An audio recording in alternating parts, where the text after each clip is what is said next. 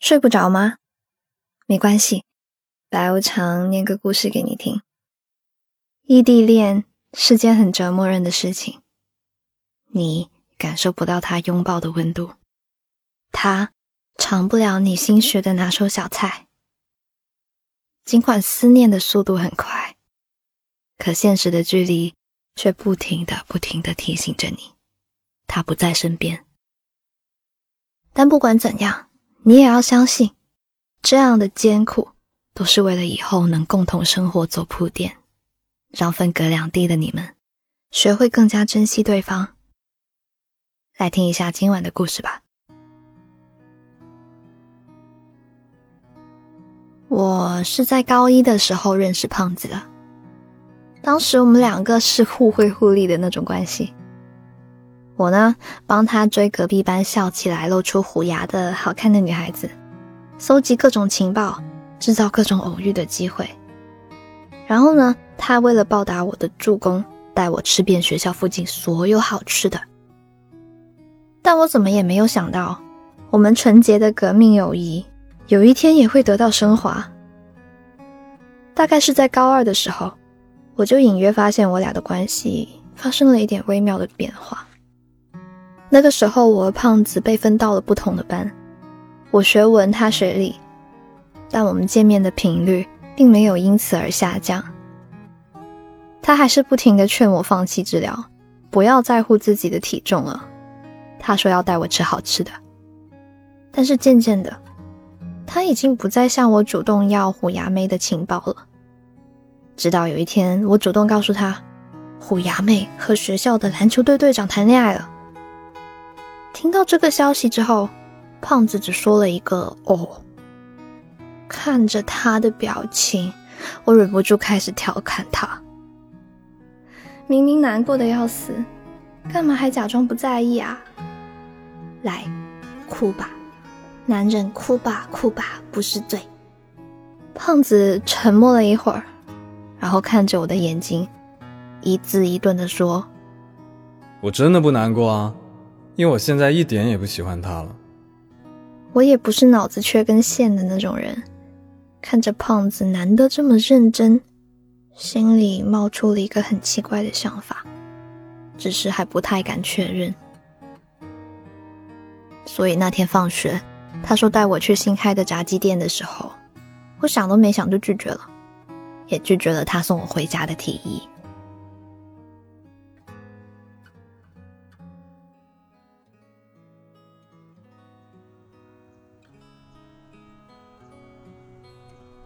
南方的秋天，天空是大片大片的蓝。我一个人沿着我们常常一起回家的路，慢慢的走回去。我没想到胖子在一条小巷堵了我，然后直接开门见山的问我：“陈依依，你还要躲我到什么时候？”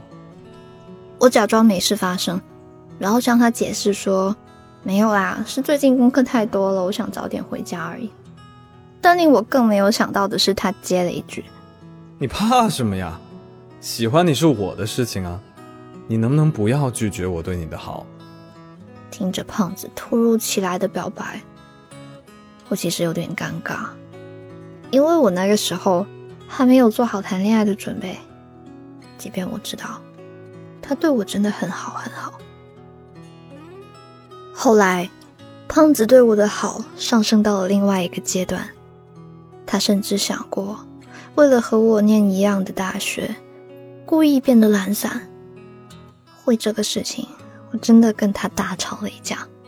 我责怪他能不能不要这么幼稚。结果胖子只对我说了一句：“陈依依，要是你能够遇到更好的男生，我会主动放弃的。”再后来，我瞒着胖子报志愿的时候。偷偷报了一所外省的大学，而胖子留在了本地。上了大学之后，我也慢慢开始接受周围的男孩子，尝试和他们交往。但不知道为什么，我总会忍不住在心里拿他们和胖子比较。结果就发现，再也没有一个男孩子像胖子一样对我那么好了。他是唯一一个。听着我说话的语调就能判断我心情的人。虽然各自在不同的城市上了大学，胖子还是一如既往的对我好。我总是收到胖子给我寄的快递，都是一些我从前爱吃的零食，我过去爱看的书，我觉得好看的小玩意儿，还有每一个大小节日的礼物。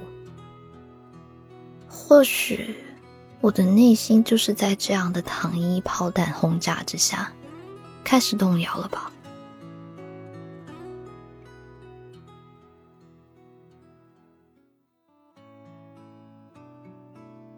大一生日这天，我又收到了一个快递包裹，打开一看，里面全是我和胖子高中三年的照片。高一校运动会在跑道上为他加油的我，高二组织春游他特意来我们班偷拍的我，高三在教室里埋头刷题的我，在食堂的我，在小卖部的我，在街角书店的我。开怀大笑的我，放狠话的我。原来这些年里，他一直都在我的身边。想了想，我拿起手机给胖子发了一条短信：“喂，你觉得异地恋怎么样？”刚发出去，胖子就回复了：“我知道你不喜欢异地恋，可我还是喜欢你啊。”我看着这句话。手机屏幕黑了又亮，亮了又黑。我最后还是给他发了一句：“尽管我不喜欢异地恋，但如果对象是你的话，我可以接受。”就这样，兜兜转转的，我们终于走到了一起。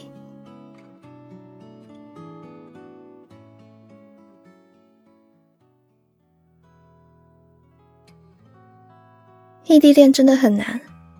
那些本该两个人一起做的事情，我们却都不得不在各自的城市独自完成。很多时候，我都只能在电话里跟胖子分享生活里的事情。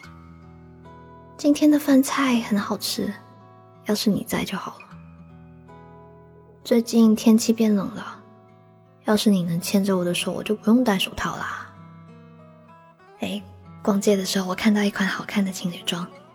要是你在，我们就可以试一下合不合身啦。我也知道胖子也在为我们的感情做努力，他给了我很多很多的安全感。他会告诉我今天发生了什么事情，认识了什么朋友。他为了多见我一次，在周末努力兼职存钱。他会发红包收买我周围的朋友，让他们好好照顾远在他乡的我。我记得有一次感冒，一个人跑去医务室打针。胖子知道后，马上给我打了个电话。他说：“有时候我觉得挺对不起你的。每一次你那么需要我，我都不在你旁边。如果有那么一天你觉得累了，你觉得走不下去了，那你就主动和我说分手。”不知道为什么。我听着听着就哭了，唉，异地恋究竟是图个什么呢？我见不到他，也没有办法随时拥抱他，一个人孤独的生活着，停的、不停的拒绝身边的诱惑。但其实，又有多少人愿意用自己的感情和青春去赌一个不确定的未来呢？只不过，对我来说。只要一想到那个人是胖子，我就觉得没有什么大不了的。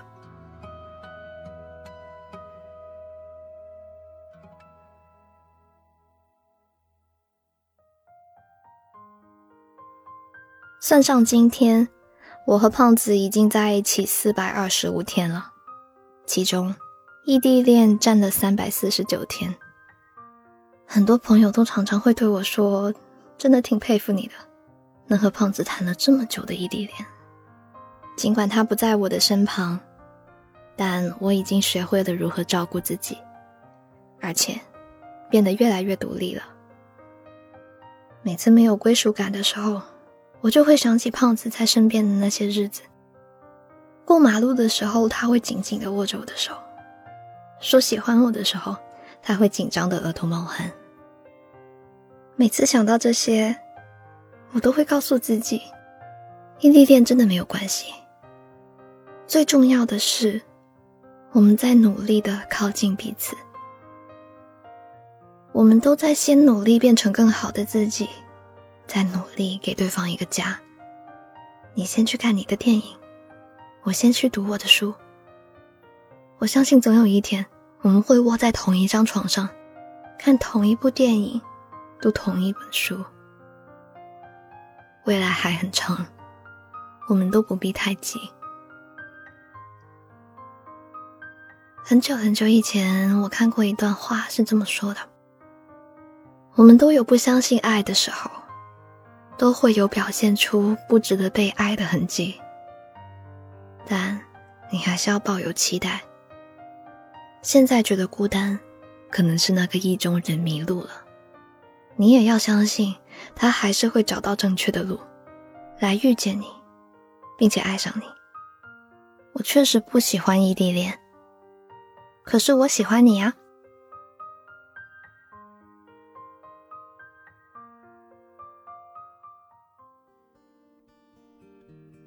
今晚的故事念完啦，你呢？你可以接受异地恋吗？如果想要看文字版的故事，记得去微信公众号“白无常白总”找我。喜欢今晚的故事的话，记得要点赞鼓励一下我。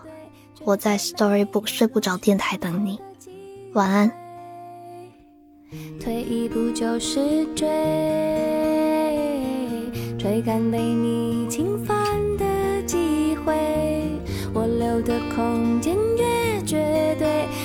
出你想要拥抱的依偎。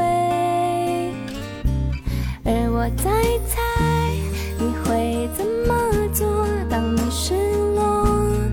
支离破弱，除非是我，在你的耳边诉说弥补一个人的虚空。我们现在远距离的恋爱，我是否我的期待？除非失望，熟悉你身体的脉搏，需要最深邃的安慰，让我贴近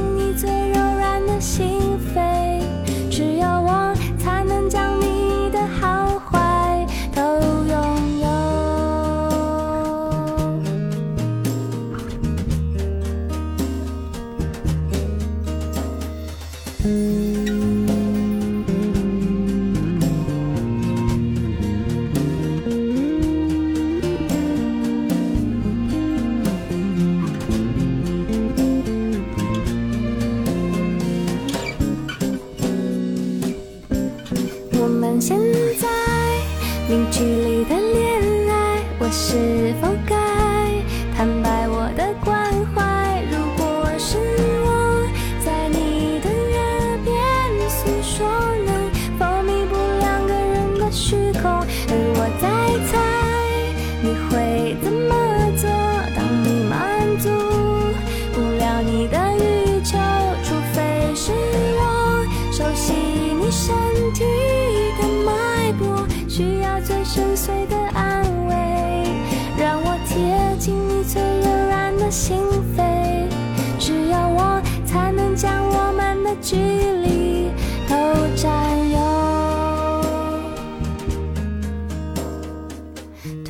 不就是追